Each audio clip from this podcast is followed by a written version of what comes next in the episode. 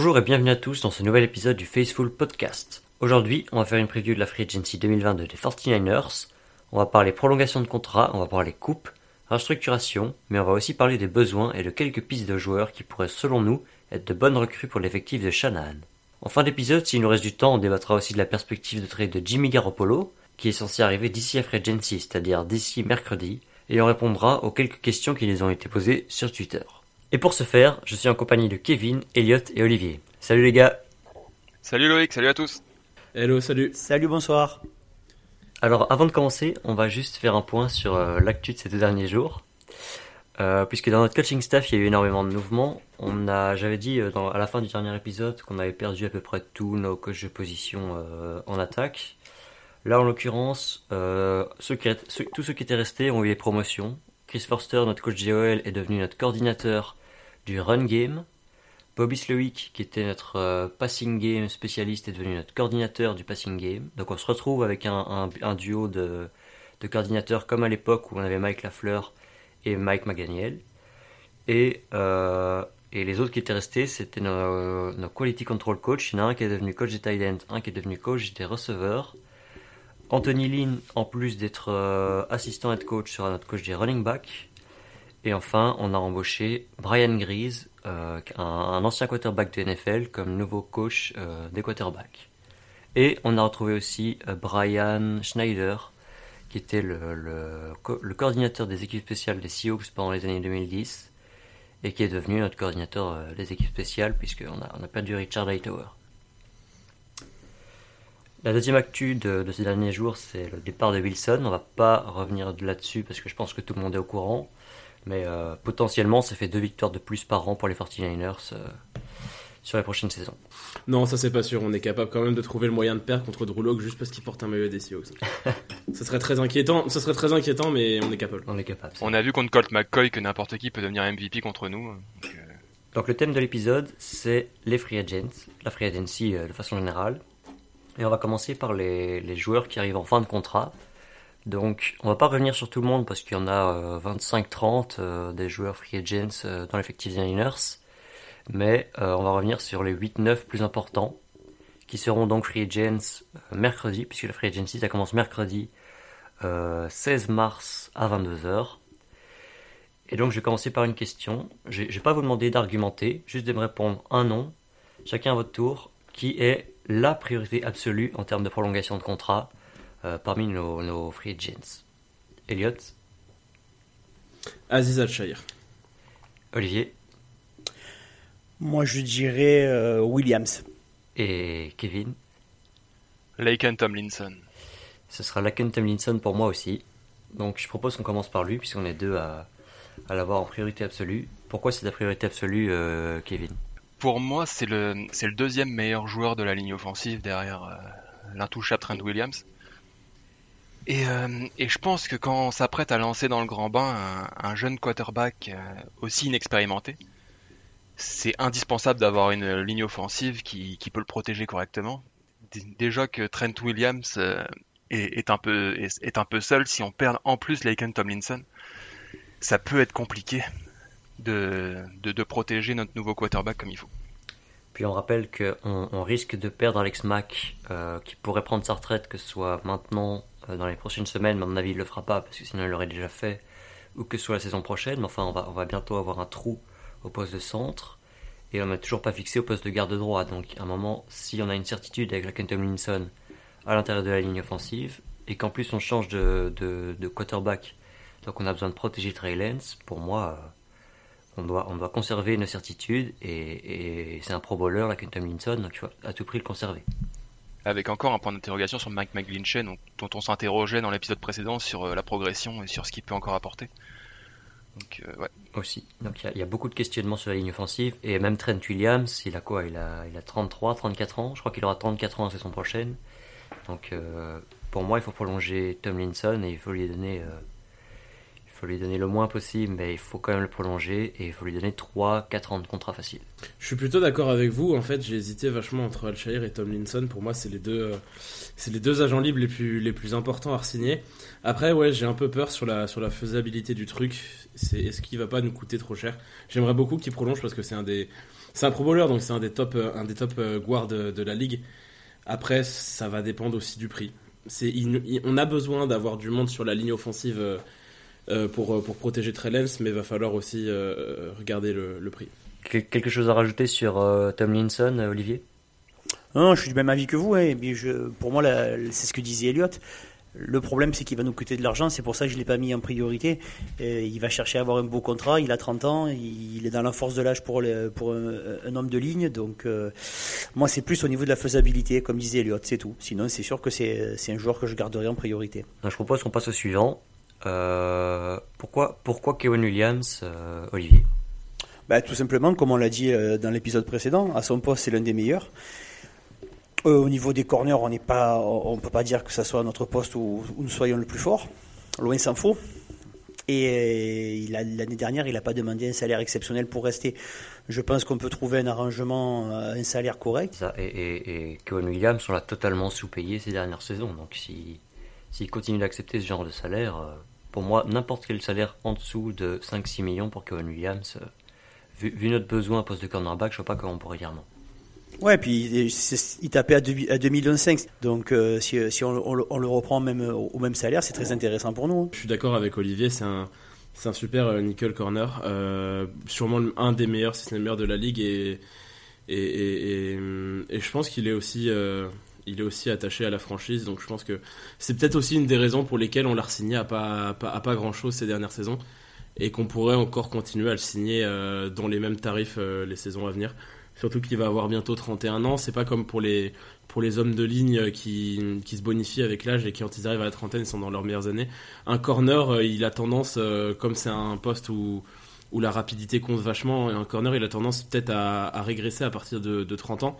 Donc on, on, peut, euh, on peut utiliser ça pour lui faire signer un contrat un peu, un peu, un peu moins élevé que ce qui, ce qui, vaudrait, ce qui vaudrait vraiment. Alors voilà pour, voilà pour Kevin Williams. Et donc le dernier joueur que l'on a choisi en priorité absolue, c'est Aziz Al-Shahir. Pourquoi t'as pourquoi as choisi ce joueur, euh, Elliot euh, Parce que c'est un titulaire indiscutable, un poste essentiel, et qu'il est en pleine progression. Ça reste encore un jeune joueur, il n'a pas encore 25 ans. Euh, on l'a récupéré, il n'était pas drafté. L'année dernière, on l'a payé 590 000 dollars, ce qui est vraiment absolument rien pour le niveau qu'il a affiché sur le terrain c'est payer un joueur euh, à ce prix-là pour pour ce niveau-là, c'est absolument euh, c'est un braquage et on le on le resignera pas à ce, à ce tarif-là. Faut faut se mettre les, idées en place. On va le resigner beaucoup plus cher.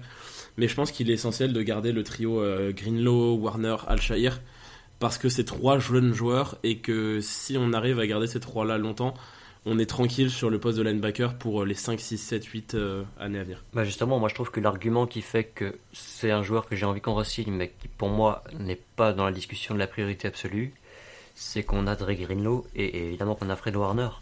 Du coup, j'ai envie de me dire, et, et, on fait émerger des, des talents à ce poste-là avec pas grand-chose.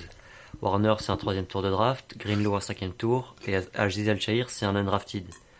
Donc moi, je, suis tellement pas inquiet à ce poste-là que je me dis que justement, peut-être, si on a vraiment besoin d'aller chercher des millions à droite à gauche, il faudra peut-être choisir entre Greenlow, qu'on peut couper sans dead money, ou, euh, ou Aziz Al-Shahir, même si j'ai envie de garder les trois évidemment. Il faudra peut-être garder, choisir entre Greenlow et Al-Shahir. Ouais, mais parier sur le fait qu'on va réussir à, faire euh, émerger un talent, c'est un petit peu hasardeux. Euh, parce que là, c'est vrai que ces trois joueurs qu'on a réussi à, obtenir assez, bas dans la draft, hein, 3ème, 5ème et undrafted. Mais, mais c'est un gros pari de se dire qu'on va réussir à, créer des talents euh, en, les récupérant aussi bas. On a eu aussi, même si on a un bon coaching staff, on a eu aussi la chance de tomber sur ces joueurs de talent. C'est ça, on a, on a la chance d'avoir trois joueurs exceptionnels. Autant essayer de les, les re-signer. Si jamais on arrive à faire accepter à Aziz Al-Shahir un 4-5 millions ben, banco, et puis on aura trois super linebackers qui vont, qui vont encore faire un gros chantier euh, face aux attaques adverses. Donc, euh, je pense qu'il faut pas s'en priver, au moins d'essayer. Olivier, un truc à, quelque chose à rajouter? Non, non, je suis totalement, totalement d'accord. Dans l'absolu, les joueurs qu'on a, les joueurs qu'on a euh, me, me, vont très bien, mais après, c'est, on, en, on en revient, c'est même cas que pour Tomlinson, c'est financièrement parlant voir comment ça peut se goupiller ou pas. Alors je propose qu'on passe à un autre joueur dont on a déjà un peu parlé dans l'épisode précédent. C'est DJ Jones ça, ça peut faire débat parce que comme on l'a, je pense, très bien expliqué euh, dans l'épisode, euh, dans, la deuxième partie du premier épisode, euh, DJ Jones c'est un excellent run stopper. mais il a fait une saison tellement exceptionnelle qu'il se pourrait qu'il nous coûte trop cher, donc enfin qu'il nous coûte très cher en tout cas, trop cher. Est-ce que est-ce que est-ce qu'on peut le resigner DJ Jones financièrement? Non, pour moi c'est impossible. Pour moi, c'est complètement impossible. Il a, il a, il a pas gagné beaucoup d'argent. C'est maintenant qu'il va être payé. C'est tout à fait normal. C'est, c'est- on en revient à ce qu'on disait la dernière fois. C'est un joueur, c'est un joueur qui a, qui a d'énormes qualités, qui a, qui a fait une saison exceptionnelle. Et maintenant, il va falloir, il va, il va vouloir être payé. C'est tout à fait normal. Donc, il va avoir un salaire entre, entre 7 et 10 millions par an. Et, ça, et, nous, on n'a pas les moyens à l'heure actuelle de le payer. Et c'est pas notre priorité. Comme on disait avec Armstead et, Kinlo euh, en, poste de défensif tackle, on n'en a pas, la- on n'a pas un besoin pri- prioritaire de ce joueur-là. Oui, c'est ça. J'ai du, mal à, croire à, sa prolongation et à son avenir chez les 49ers. On, a eu énormément de chance qu'il soit là pour faire une sorte de pont entre le départ de DeForest Buckner au Colts et puis euh, l'éclosion future, on l'espère, de Javon Kinlo. Il, a rendu de grands services. Maintenant, c'est sa chance d'obtenir un gros contrat, d'assurer son avenir.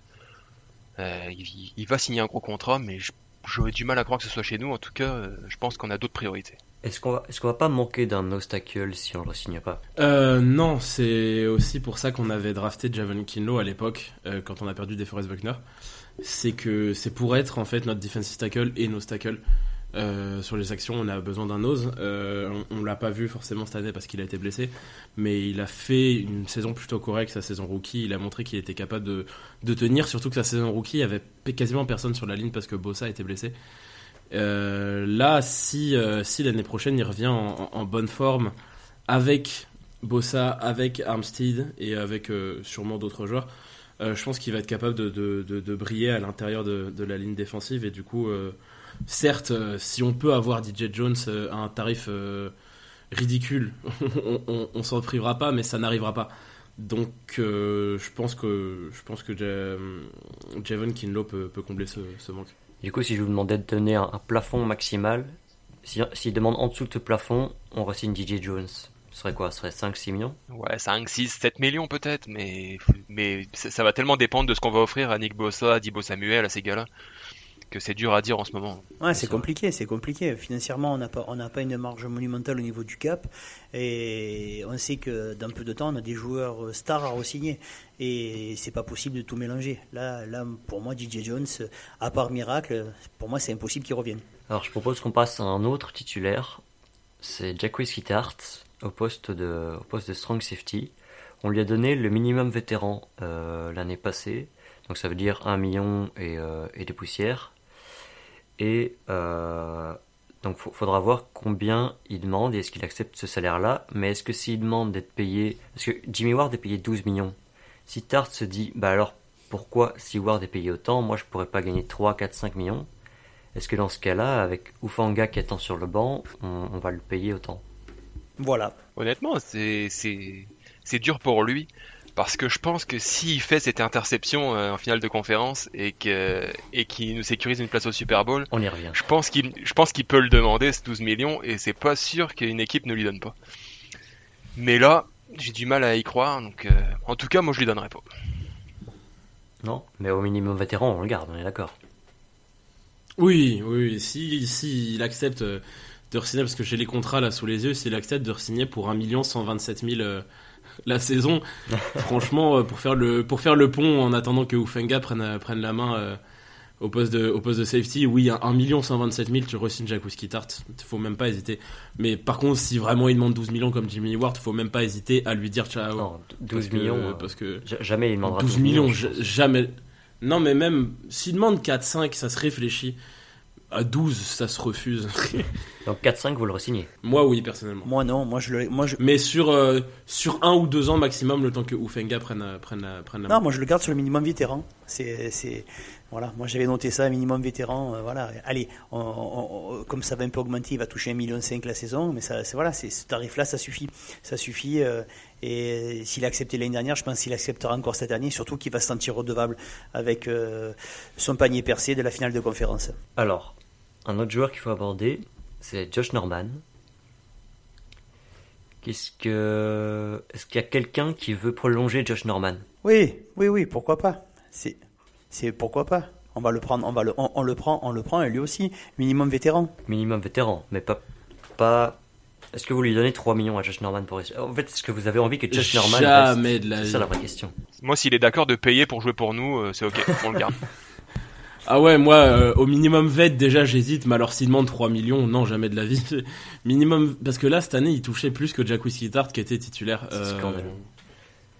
Ouais, mais c'est pour ça, c'est pour ça que bon voilà, au bout d'un moment il faut il faut remettre les choses en contexte et puis oui, euh, Norman on peut le on peut le garder euh, en tant que vétéran et s'il a euh, pour tout ce qu'il peut apporter dans le vestiaire et autres et surtout pour aider les jeunes à progresser, mais euh, voilà, minimum vétéran, c'est c'est ce qu'il faut se dire à l'heure actuelle, c'est ça. Alors maintenant, on va arriver sur nos, nos grands blessés. Et on va commencer par Jason Verrett. J'ai fait le calcul hier soir. En 8 ans de carrière, Jason Verrett a joué 31% des matchs de son équipe. Sur plus de 120 matchs, il en a joué que 40 dans toute sa carrière. Donc, euh, mais, mais quand il est quand il est titulaire, c'est un très bon joueur. Donc, Ouais, quand il est pas blessé, Est-ce mais que- bon, est-ce c'est- que c'est le vous problème, il est là. le re-signez? Attends, redis-moi le nombre de matchs qu'il a joué en carrière. J'ai dit, j'ai dit 40 sur un peu plus de 120. C'est pas ça? Ok. Ah non, j'ai. Ouais, 40. Ça se peut. Non, ça se peut, ça se peut, je voulais juste faire un truc. Voilà. Ok, il a touché 402 000 dollars par match. C'est beaucoup. C'est pas du niveau de- d'escroquerie de Mike Glennon, mais c'est déjà pas mal. À partir de là, est-ce qu'il y a quelqu'un qui le resigne Parmi vous? Oui, oui, je le resigne, mais au, au plus bas possible et surtout pas en tant que titulaire, comme ça a été le cas cette saison. Je le garde, euh, je le garde si on a trouvé une, une autre option pour jouer titulaire. Puis c'est un gars qui peut rentrer et faire, euh, et faire des super performances, on l'a vu, mais mais c'est pas un gars qui peut jouer euh, 70-80% des snaps comme euh, comme on aurait voulu qu'il le fasse cette année, c'est impossible. oui voilà, c'est ça. Cette année, il touchait plus de 5 millions de dollars et il a, il a pas joué, quoi. C'est.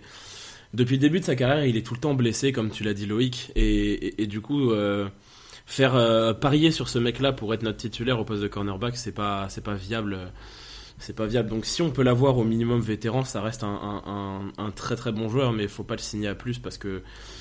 Parce que cette année, on a payé 5 millions de dollars et demi pour un mec qui n'a pas joué, quoi, tout simplement.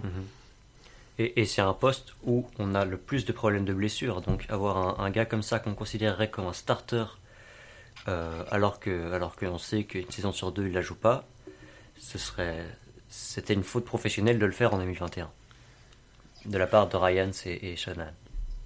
Non, j'irai pas jusqu'à faute professionnelle. C'est pas jusqu'à faute Non, mais professionnelle. façon de parler, j'exagère un peu, mais c'était grave. L'année précédente, il avait, il avait été bon. Euh, comme on dit, quand il est sur le terrain, c'est quel- c'est quelqu'un qui a, qui a- qui a d'énormes qualités. Malheureusement, il est très rarement sur le terrain.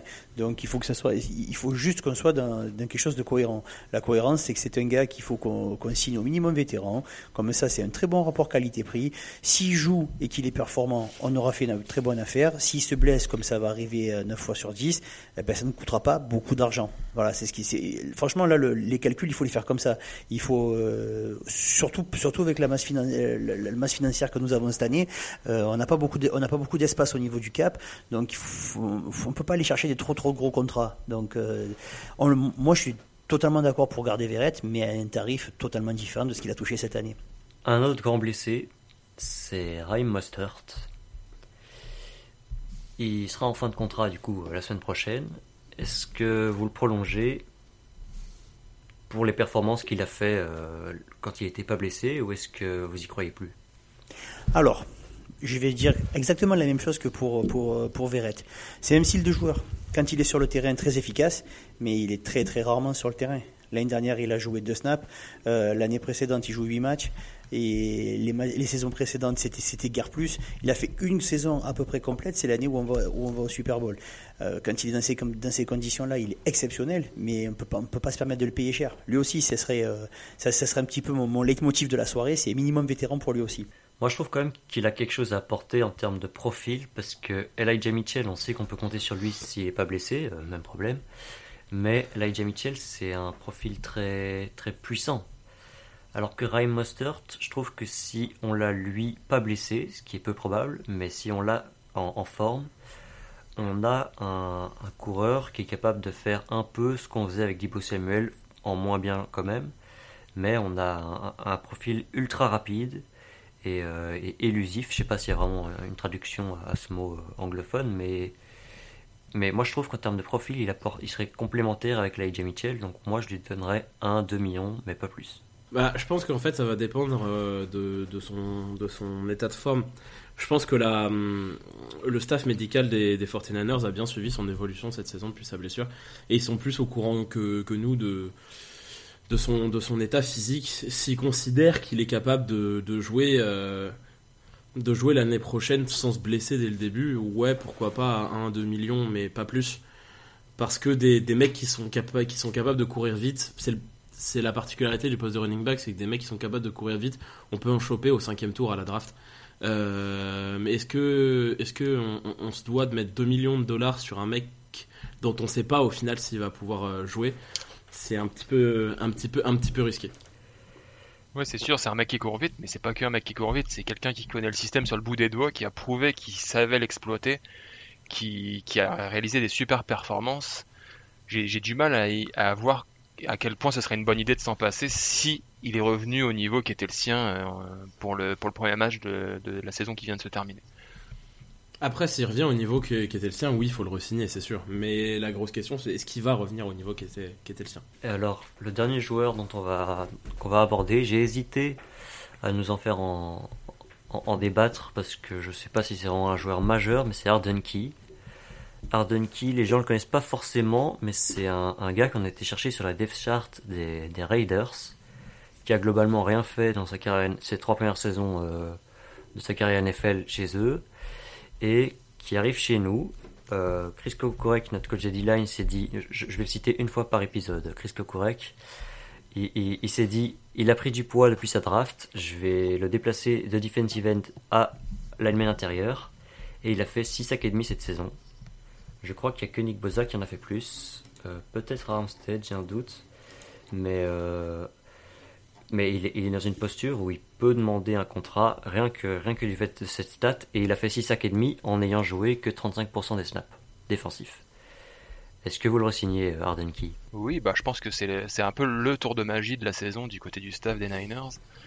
Après, on est, on est quand même euh, dépendant de ce que les autres équipes vont avoir envie de lui offrir aussi si, euh, si les enchères s'envolent, euh, c'est encore un joueur qu'on va laisser partir et, on va sûrement essayer de, renouveler un tel tour de magie sur un autre joueur. Mais s'il est accessible euh, dans les mêmes fourchettes qu'on a parlé précédemment, des 1 million, 2 millions, 3 millions, ça vaut le coup. C'est quelqu'un qui a prouvé qu'il qui pouvait être performant dans notre système. Ce serait dommage de s'en passer si il est signable à un prix correct. Ouais, donc c'est totalement ça. Moi, j'avais fait, j'ai pris des petites notes. J'avais mis Ardenki entre entre 2 et 3 millions de, de dollars par saison. Voilà, c'est moi j'étais parti là-dessus parce que c'est vrai qu'il a performé, mais dans notre système, est-ce qu'il performerait dans tous les systèmes? Ça, c'est autre chose. Et euh, c'est pas un titulaire en puissance, mais c'est quelqu'un qui peut apporter quelque chose. Alors, euh, vu notre masse financière, moi je pars que sur 2-3 millions, pas plus. Alors pour les joueurs suivants, donc comme je l'ai dit, on va pas faire les les 28 free agents. Mais j'ai quand même fait une liste d'une dizaine de joueurs sur lesquels je vais vous demander soit de dire oui, soit de dire non à la question est-ce qu'on le prolonge? Sans débat ni argumentation. S'il y a vraiment, c'est vraiment quelqu'un qui dit une dinguerie, on y reviendra. Mais, euh, mais on part du principe qu'on qu répond juste oui ou non. Alors, est-ce que vous resignez Tom Compton Elliot Oui. Olivier? Non. Kevin? Oui. Moi aussi. Est-ce que vous re-signez Daniel Brunskill Elliot euh, Pas forcément, je dirais non. Olivier Oui. Kevin Oui. Moi pas. Euh, Est-ce que vous re-signez Jeff Wilson Elliot euh, Au prix actuel, non. Olivier La même réponse qu'Eliott. Kevin. Eh ben, c'est une unanimité sur lui parce que moi non plus. Est-ce que vous re-signez Jamaica Lasty Elliot euh, Non. Olivier? Non. Kevin? Oui. Moi aussi. Est-ce que vous re-signez Jawan Jennings? Oui. Olivier? Oui. Kevin? Oui, oui, oui, oui, oui. Énorme suspense là-dessus. Moi aussi, je le re-signe. C'est un gigantesque oui pour Jennings. Mohamed Sanou, est-ce que vous le re-signez Elliot Au minimum vet, oui. Olivier Non.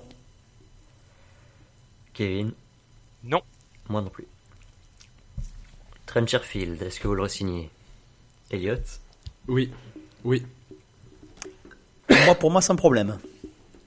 Kevin Oui aussi, je voulais juste rajouter que c'est, je pense que c'est un receveur qui a une très forte euh, connexion avec Trey Lance et ce serait dommage de, de s'en débarrasser au moment où on va lancer Trey Lance justement. Exactement. Oui, il faut, faut, au moins, faut au moins essayer. Voilà, c'est pour la même raison que je dis oui aussi. Marcel Harris. Alors, il n'est pas forcément hyper connu, c'est un, un linebacker safety euh, de profondeur. Elliot Oui. Aussi, je le garde. Kevin Non. Moi oui. Dante Johnson. Elliot Non. Non plus. Olivier Kevin Oui. Moi pas. Et enfin, Ross Dwelly. Elliot Non. Olivier Sans opinion. et, Ke- ah, et Kevin Oui. Bah moi aussi je veux dire sans opinion alors, puisque puisqu'on a le droit maintenant. Euh, je pense que les plus gros désaccords c'est sur les linemen offensifs, mais on y reviendra. On va, un peu discuter du poste de garde droit plus tard dans, le podcast. Euh, Est-ce que quelqu'un a quelque chose à rajouter sur un des joueurs qu'on a qu'on a a abordé? Ouais, bon, moi juste un petit mot à rajouter sur, Jeff Wilson. C'est, euh, j'adore ce, j'adore ce joueur. J'en ai parlé dans, le- podcast précédent, euh, mais malheureusement il coûte cher et il a pas beaucoup joué l'année dernière. Donc euh, c'est pour c'est pour ça que je dis non. Mais si on arrive à le re-signer pour un, tout petit salaire, je le garde parce qu'il a cette capacité à être très efficace sur dans, dans la zone rouge et, et dès qu'on est proche de la ligne adverse, il est, il est capable de marquer. C'est pour ça que c'est vraiment le joueur sur lequel je voulais préciser que je dis non et surtout par rapport au salaire actuel. Ok, bah alors on va passer à la suite. On a, on a fini pour les, les prolongations de contrat. On va passer au cut. Et je vais commencer par vous poser une question. Qu'est-ce qu'on fait du contrat de Difford qui est payé, qui, qui, qui nous coûte 12 ou 13 millions la saison prochaine avec presque autant de dead money? C'est compliqué. La situation est compliquée parce que le le coûter nous coûterait plus cher que le garder. J'ai les contrats sous les yeux. Si on l'a dans l'effectif euh, en 2022, il nous coûtera 11,9 millions de dollars. Si on le coupe, il nous coûtera 14,4. Donc euh, l'idéal, ce serait de soit trouver quelqu'un pour le trader, ce auquel je ne crois pas, soit euh, réussir avec lui à restructurer son contrat pour qu'on ait plus de plus de dead cap et moins peut-être de- d'argent garanti, mais en fait trouver une solution pour pour qu'il nous coûte moins cher. Je suis d'accord. Parce que euh, sur les parce que sur les dernières saisons, il n'a pas assez joué pour euh, justifier un tel contrat. Je suis d'accord. La restructuration serait le meilleur scénario. Maintenant, euh, enfin, il y a aussi le trade, mais j'y crois pas à l'instant. Maintenant, si je dis pas de bêtises, il nous coûtera plus que 9 millions et demi en dead money si on le coupe après le 1er juin. Ah ça j'ai pas les détails pour le coup, je te fais confiance là-dessus. Après même 9 millions en dead money, ça reste quand même un, Bah, un- un- Ça veut dire qu'on récupère 2 millions un prix énorme. On récupère de l'argent, mais, mais, mais, mais, mais quand même, ça fait beaucoup, beaucoup d'argent, euh, beaucoup d'argent perdu. Donc l'idéal, en fait, ce serait juste de restructurer son contrat.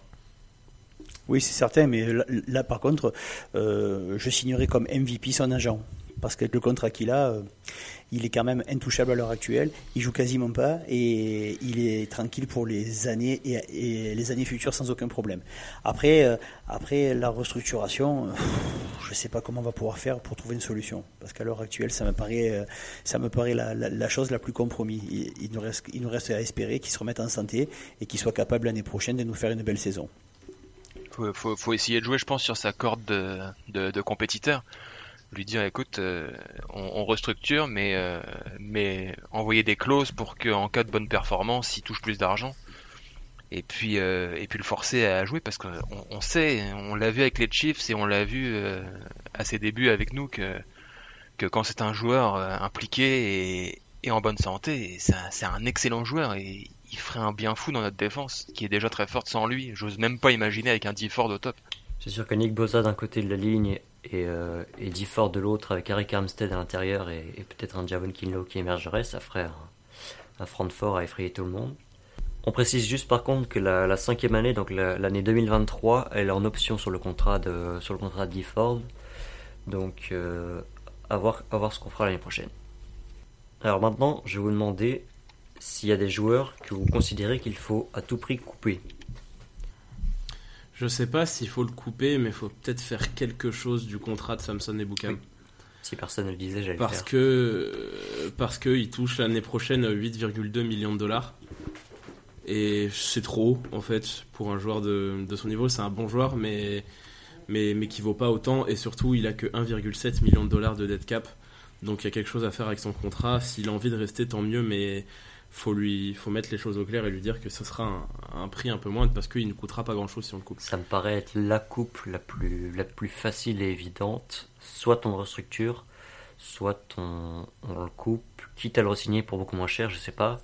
Mais, euh, là, en l'occurrence, on récupère 6 millions et demi en coupant Samson et Boukam, qui je pense n'a pas le niveau d'un titulaire sur notre front fort. Donc à partir de là, euh, 6 millions et demi, euh, vu notre situation financière, on n'est pas les Jets, on n'est pas les Jaguars, on, on a besoin de cet argent quoi.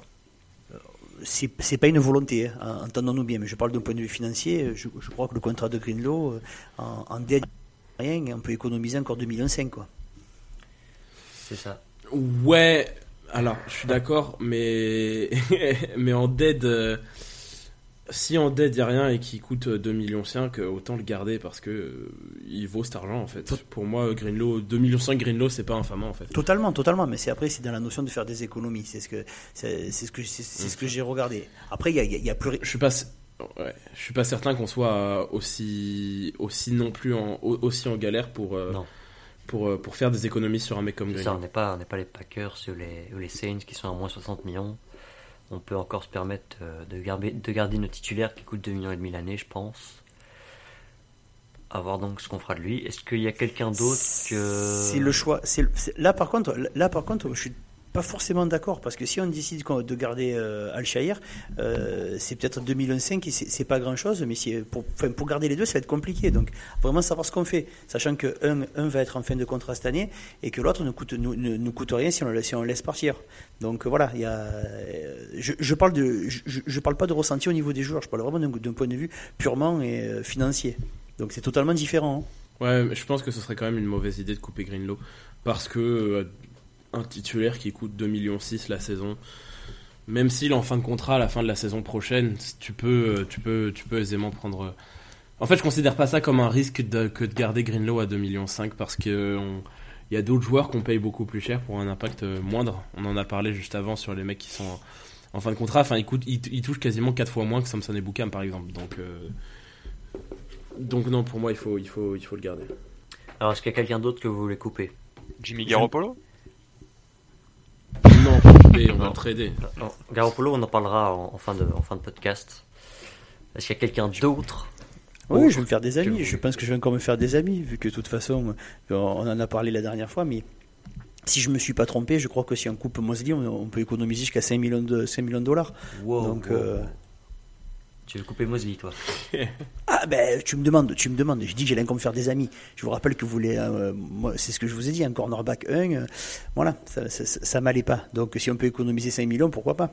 Mais c'est pas, voilà, on en est, on a- On économiserait que on en économiserait que, que deux et demi en coupant Mosley. Parce qu'il a quasiment Euh, 4 millions de, de, de dead cap euh, sur son Pour, contrat. pour moi, c'est un non-débat. Je suis désolé, mais Mosley, c'est peut-être pas un receveur 1, c'est facilement un receveur 1, euh, pardon, un cornerback 1, mais c'est sans aucun problème un cornerback 2 NFL, surtout quand on a un pass rush comme le nôtre qui fait qu'on n'a pas besoin d'avoir euh, Jesse Jackson et Jalen Ramsey en, cornerback.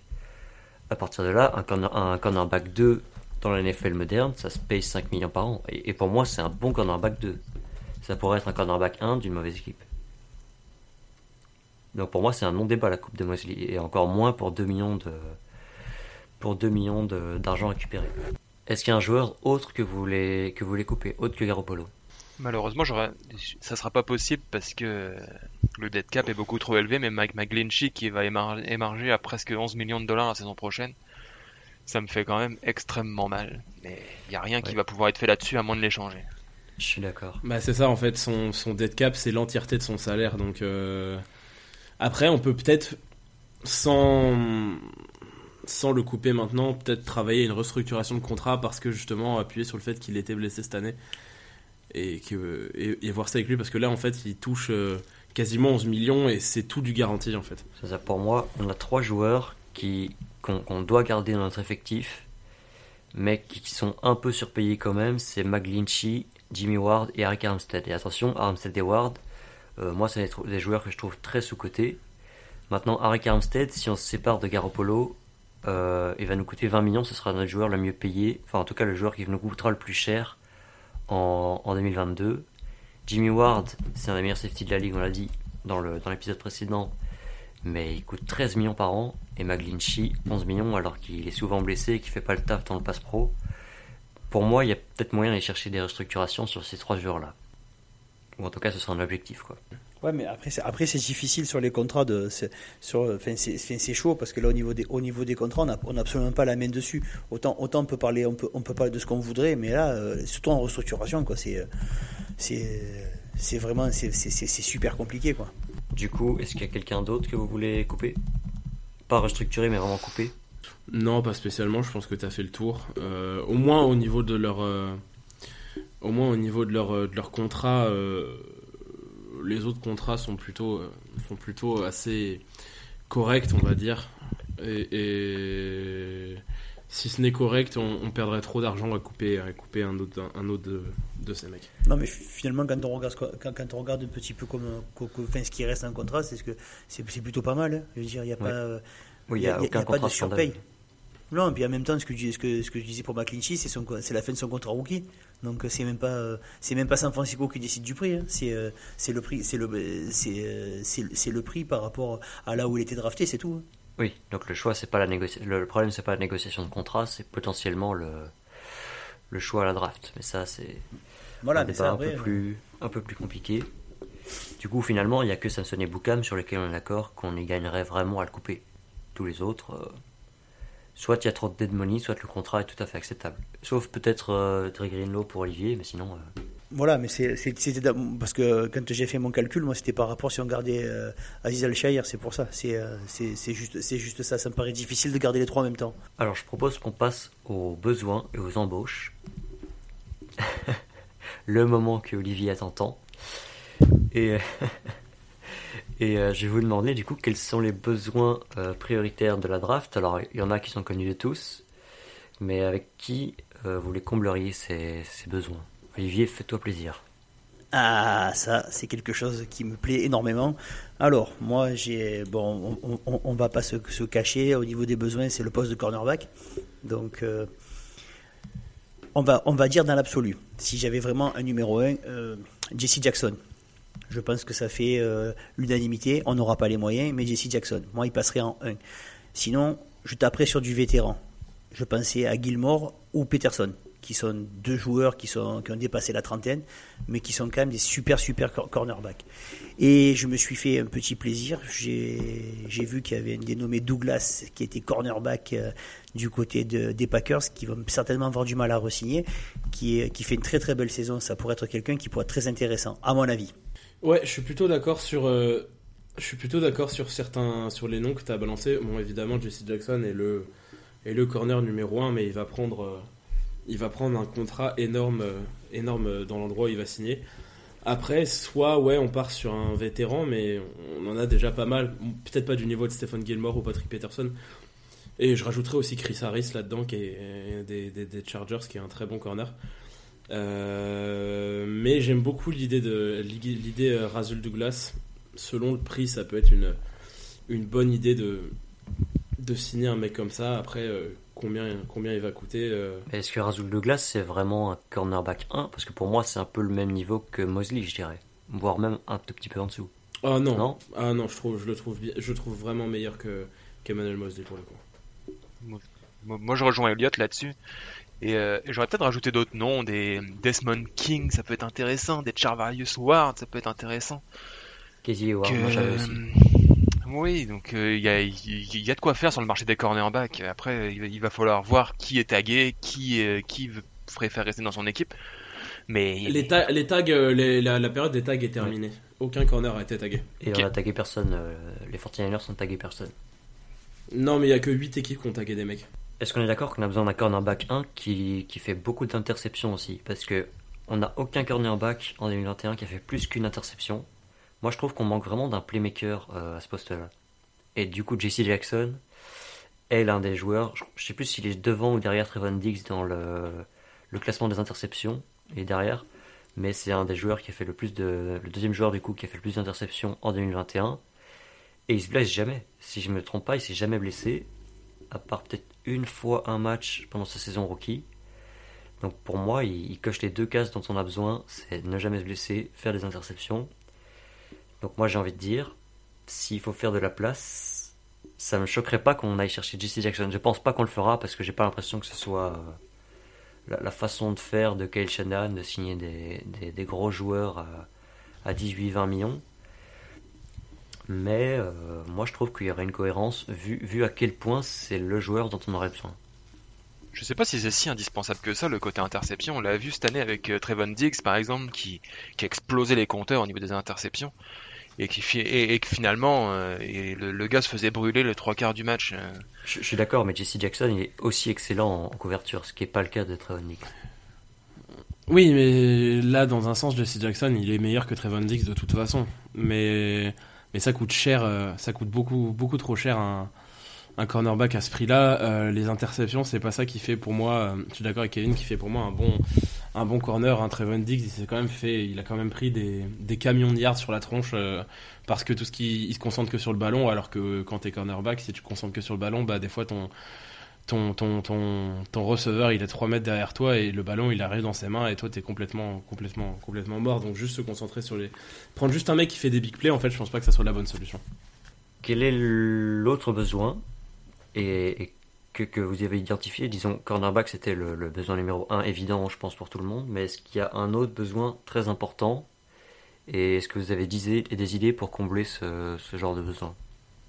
Ah, moi j'ai plein de moi j'ai plein de possibilités. hein. Moi, un poste de un poste de, de, left guard, il nous faut quelqu'un si euh, au cas où Tomlinson ne re-signe pas. Et euh, il y a des possibilités. Il y a des, euh, moi j'ai j'ai j'ai vu Scherf qui qui va certainement partir des, des commandeurs cette année. Il y a Norwell. Il y a Kappa et moi j'ai vu un petit pari qui serait pas mal, c'est le petit Daniels qui est, à Chicago, je crois, qui a, tout juste 25 ans, mais qui est, déjà pas mal. Ça pourrait faire ça pourrait faire quatre joueurs qui pourraient remplacer Tomlinson. Après c'est une question d'argent, toujours pareil. M- Même si on re-signe Tomlinson, alors Brandon Scherf, je, précise juste que Brandon Scherf, il, vaut un salaire de JC Jackson. Donc à choisir, moi je prends Jackson, mais, euh, mais, mais je trouve que même si on re-signe Tomlinson, on a un problème au poste de garde droit. Je sais pas si c'est la free agency qu'on doit le combler, et peut-être qu'en fait on va juste donner sa chance à Aaron Banks. Mais, euh, pour moi, même, si on re-signe Tomlinson, on a un problème à l'intérieur de la ligne parce qu'au poste de garde droit on n'est pas fixé, et parce que Alex Mack va prendre sa, retraite dans les deux prochaines saisons. Bah, c'est ça, c'est que l'intérieur de notre ligne, à part Tomlinson, on n'a aucune garantie. Au niveau de jeu, on a garanti Alex Mack, mais on sait pas ce qu'il fait l'année prochaine. Et euh, tu parlais de, du coup de, de, de, remplacer ces gars-là euh, si on ne signe pas Tomlinson. Euh, vu le prix, par exemple, tu parlais de Brandon Scherf, vu le prix que va coûter Brandon Scherf, autant qu'on signe Tomlinson parce que Tomlinson coûtera sûrement deux fois moins cher. Euh, donc euh, pour moi, faut garder Scherf et garder de l'argent, euh, l'écart d'argent euh, pour, euh, pour signer d'autres mecs. Euh, mais c'est c'est un problème qu'il faut adresser. Est-ce que Aaron Banks est capable de jouer ou pas en tant que titulaire? On n'en sait rien, il n'y a que le staff qui le sait. Et donc oui, c'est un problème qu'il va, falloir, va falloir adresser. Alors, moi, quand j'avais pensé à Scherf, je m'étais aussi dit ça, ça pourrait être sympathique de reformer le duo avec Williams sur le côté gauche. Et vu qu'il a passé deux saisons à, toucher, à, jouer sous, sous, sous tag, euh, financièrement, il ne doit pas être trop mal. Et s'il a envie de faire autre chose que prendre des gros salaires, c'est-à-dire de gagner des matchs et d'aller en playoff, il peut demander à son collègue Trent Williams ce que ça fait d'attendre un certain âge pour jouer des matchs de playoff. Et peut-être que on, on- on peut, on peut tenter le pari de ce, co- de ce côté-là. C'est comme ça que moi je l'ai, c'est pour ça que je les place en numéro 1. Mais je sais que financièrement, sinon, euh, financièrement, sinon, c'est, c'est, ça, coûtera trop cher. Mais euh, voilà, il a 30 ans, il a, il a, il, il joue, il, il a, il a fait toute sa carrière euh, aux Redskins, euh, hashtag euh, FTF, euh, hashtag Je pense que maintenant, il, veut, il aimerait jouer dans une équipe qui, je pense qu'au bout d'un moment, ça peut donner envie de jouer dans une équipe qui gagne. Ça, ça devrait lui changer la vie. Je suis d'accord, mais là, il est annoncé, euh, c'est sur Spotrac hein, évidemment, mais il est annoncé à 13 millions la saison. Je pense que tu as des équipes de playoffs qui sont capables de donner euh, beaucoup d'argent. euh, beaucoup d'argent pour un, pour un guard de ce niveau et je pense pas qu'on ait les moyens de, de donner ça. Est-ce que quelqu'un d'autre a authentifié un, un besoin? Ben, on en a parlé un petit peu la, dernière fois quand on disait que on avait Boza d'un côté, il fallait quelqu'un de l'autre. Donc euh, là aussi sur le poste de Edge, euh, où on va chercher du vétéran, du euh, Jason Pierre-Paul, Justin Houston, Ingram, ou alors on peut aller chercher, mais là c'est toujours pareil. Mon choix numéro un, ça serait, ça, serait euh, Reddick, euh, le, gars, le gars des, Panthers. Et en deuxième, en deuxième position, j'avais, euh, je pensais qu'on pourrait tenter aussi le petit Barnett. Enfin petit, c'est une façon de parler, euh, qui joue, qui joue aux Eagles. Le, il a, il a tout juste 25 ans et il, arrive lui aussi en fin de contrat. Ça pourrait être intéressant pour nous aussi, à des tarifs qui seraient pas trop, je pense pas trop, trop élevés. J'ai eu Ouais. peur que tu nous, tu nous renvoies du Solomon Thomas, là. J'ai j'ai eu une, une petite angoisse. Il est free agent, lui? Il est free agent, ouais. et Oh j'ai et quand, quand j'ai- la liste des agents libres sous les yeux et quand j'ai cherché Barnett, j'ai vu Solomon Thomas à côté et j'ai eu un frisson qui m'a parcouru les chines.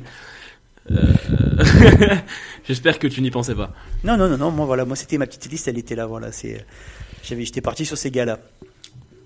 Moi, pour le poste de edge rusher, je suis d'accord qu'il manque quelqu'un, mais j'attendrai plutôt la draft parce que, alors, je suis pas un expert draft, euh, loin de là, mais ce qui ressort, c'est qu'il y a une classe de edge rusher extrêmement talentueuse et extrêmement profonde.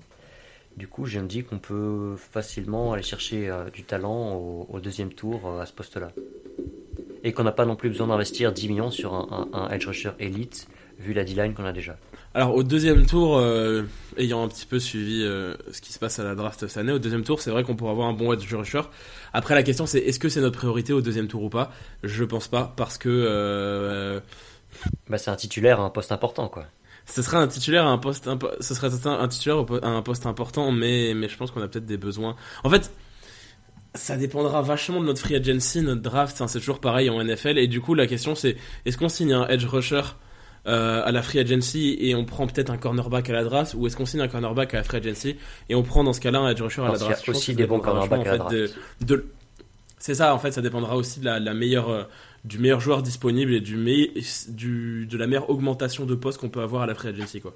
Alors moi en besoin j'avais aussi euh, receveur profond mais apparemment personne me suit donc, euh, donc je- Mais si vas-y parle-en. Allez, vas-y, fais-toi plaisir, on t'écoute, on t'écoute. C'est ton moment. je- j'en avais déjà un peu parlé sous forme d'une question dans l'épisode précédent euh, personne m'avait suivi et j'avais- pas rebondi vu que j'ai l'unanimité contre moi mais je trouve que comme Divo Samuel c'est le meilleur receveur de la ligue sur tracé court ce serait un peu gâché de lui faire faire euh, une majorité ou même ne, serait-ce qu'une grande partie de de tracé dans le deep Brandon Ayuk il est capable de tout mais c'est quand même un, un- je sais pas si c'est un, un- mec qui va te faire des réceptions de 40 yards, euh, 100 yards après réception. Moi, je trouve qu'un Will Fuller, qui coûterait entre 5 et 8 millions de, dollars, ça pourrait le faire. Moi, je trouve que on, a besoin de miser sur, de renforcer surtout l'attaque parce que notre défense, euh, avec Nick Boza et, Fred Warner, on, sait tout faire avec, et parce qu'on a un, un quarterback euh, à développer. C'est ça la mission de 2022, c'est de développer notre quarterback, de le mettre dans les meilleures dispositions possibles. Donc pour moi, euh, même si receveur c'est pas la priorité absolue, il faut continuer de renforcer ce genre de poste pour aider Trey Lance. Et, et lui donner des receveurs adaptés à son style de jeu. Après, si tu décides de dépenser du 6, 7, 8 millions sur un receveur, moi, il y a un Juju Smith-Schuster qui me ferait rêver quand même. Bah c'est ça en fait. Si, t'es- si, tu, si tu te sens prêt à lâcher du 7-8 millions euh, sur, un, sur un receveur, je suis, je suis d'accord avec Kevin que, que ce serait plus intéressant de signer un Schuster qu'un un Smith Schuster qu'un Fuller. J'ai eu un peu peur, j'ai eu un peu peur déjà quand tu as commencé à insister sur le fait que tu voulais un receveur capable de- d'aller en deep, que tu parles de Deshaun Jackson, j'ai cru que j'allais vomir, mais, mais tu m'as rassuré assez vite. Non, après, après, après, pour ce que tu disais, ce que tu disais, Loïc, moi, je suis pas d'accord avec toi sur le, quand tu dis, il faut absolument, euh, pour aider, pour aider Trey Lance d'avoir des, avoir des receveurs. Les receveurs, tu les as. Si vraiment tu veux aider Trey Lance, il faut à, me- à mettre 8 ou 9 millions, tu les mets sur, tu les mets sur les hommes de ligne. Le plus important, c'est de renforcer ta ligne offensive dans ces cas-là. C'est pas, c'est pas lui trouver des receveurs. On les a, les receveurs. On en a Sur déjà la ligne, on a fois. déjà deux tackles, on a déjà un left guard normalement qu'on devrait prolonger. Alex Mack normalement prend pas sa retraite. Donc pour moi, la principale marge d'amélioration, ce serait de lui donner un, un mec capable de faire des énormes big plays une fois, deux fois par match. euh. Moi, c'est ça que je veux. Ouais, je suis pas forcément d'accord avec toi parce que hum, on a déjà plus ou moins des mecs capables de faire des big plays. T'en parlais euh, assez bien, même si euh, Dibo c'est pas un receveur profond ni Ayuk etc. Mais on a des mecs qui ils sont capables en fait de faire ces choses-là, même si c'est pas leur spécialité. Et surtout, euh, si tu le protèges pas, lui sera pas capable de lancer s'il est déjà saqué en fait. Donc je pense que c'est plus important en fait de renforcer parce que tu as dit on a deux tackles, on a un guard, on a un centre. Bah ouais mais il nous manque un guard en fait. Parce qu'une ligne offensive c'est 5 et que tu peux te faire trouver n'importe où. Bah moi, poste de garde droit, j'ai- j'aimerais bien laisser sa chance à, Tom Compton parce que je trouve qu'il a fait du bon taf. Avant tout dans le run block d'ailleurs, euh, quand Mike Lynchy était pas là. Bon, je, me fie surtout au stade de PFF quand je dis ça parce que le- les performances individuelles des linemen offensifs c'est pas non plus mon domaine de prédilection. Mais je trouve qu'un un gars qui a, enfin moi j'ai pas trouvé qu'il était forcément beaucoup moins bon que Mike McGlinchey, alors qu'on s'attendait à se faire marcher dessus, sauf en playoff peut-être quand même. Et, euh, et surtout, il a été excellent dans le run block, ce qui est quand même ce qu'on demande en priorité à nos gardes euh, dans notre système. Ouais, ouais, mais t'as tout dit. T'as tout dit. T'as t'as- t'as parlé, t'as parlé qu'il a été bon sur la saison régulière et après en playoff. Et c'est un petit peu euh, le, point dont parlait Elliott euh, la, dernière fois euh, quand il dit qu'à San Francisco c'est bien d'être bon en match de saison régulière, mais ce qui compte surtout c'est les playoffs. Donc là, au niveau des playoffs, on a vu quand le niveau augmentait, lui il a pas réussi à augmenter le sien. Oui, bah, c'est Tom, Compton, c'est pas Ronnie Stanley, donc tu, tu, tu peux pas lui en demander des masses non plus. Pour terminer, on va débattre assez rapidement parce qu'on a déjà été long, mais on va débattre du trade qui est fortement dans l'air, qui pourrait même déjà être arrivé au moment où, vous nous écouterez.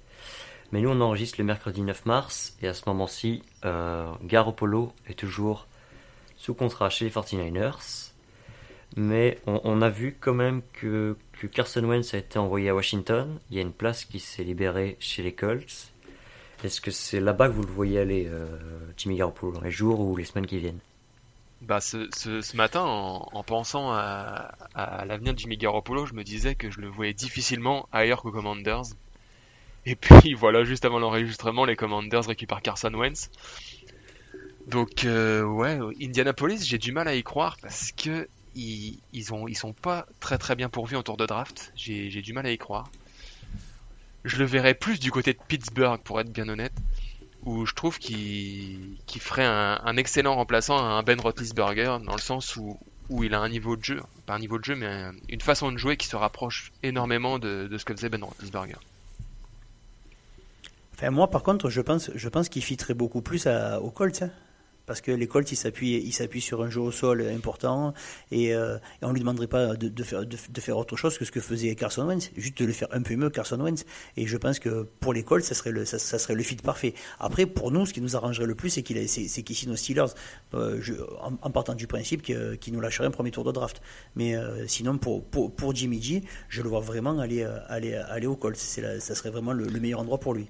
Mais quel est l'intérêt pour les Colts d'aller chercher un joueur quasiment identique à Carson Wentz? Il n'y a, pas- a pas une très grande différence entre les deux. Ouais, moi j'ai du mal à voir les Colts dra- euh, trader pour un quarterback euh, cet été.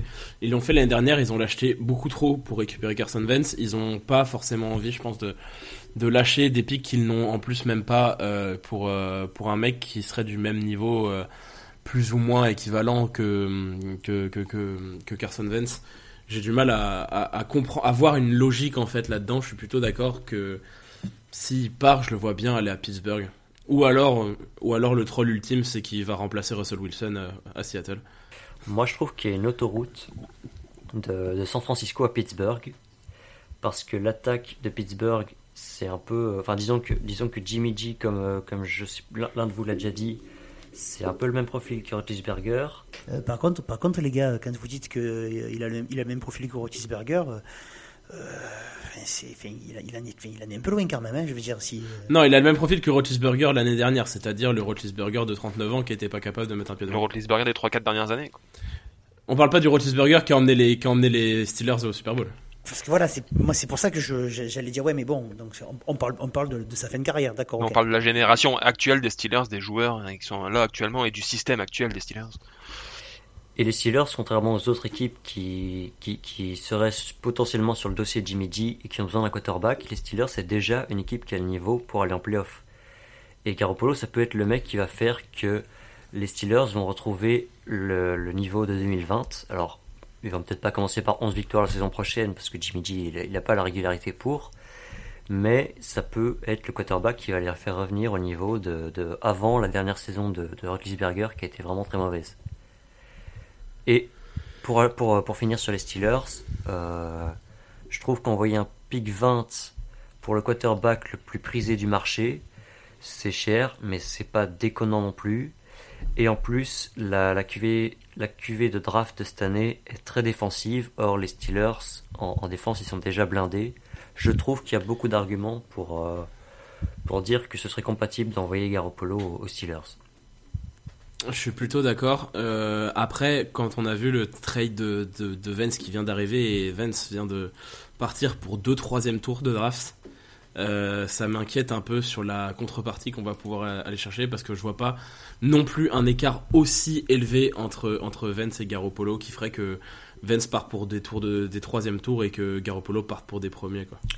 Ouais, ouais, ouais. Enfin, la différence fondamentale, c'est que Wentz, il a quand même une super équipe. Il va, il va pas, il va pas en playoff. Et Garoppolo, il se retrouve lui avec une équipe qui, a, euh, est aussi bonne, voire meilleure que, les Colts. Et lui, il va en finale de conférence. Et les deux saisons qu'il, comme on a déjà dit, les deux saisons qu'il a fait complètes, eh bien, il t'a mis une fois au Super Bowl, une fois en finale de conférence. Et ça, ça vaut plus que, que Wentz et ses blessures, à mon humble avis.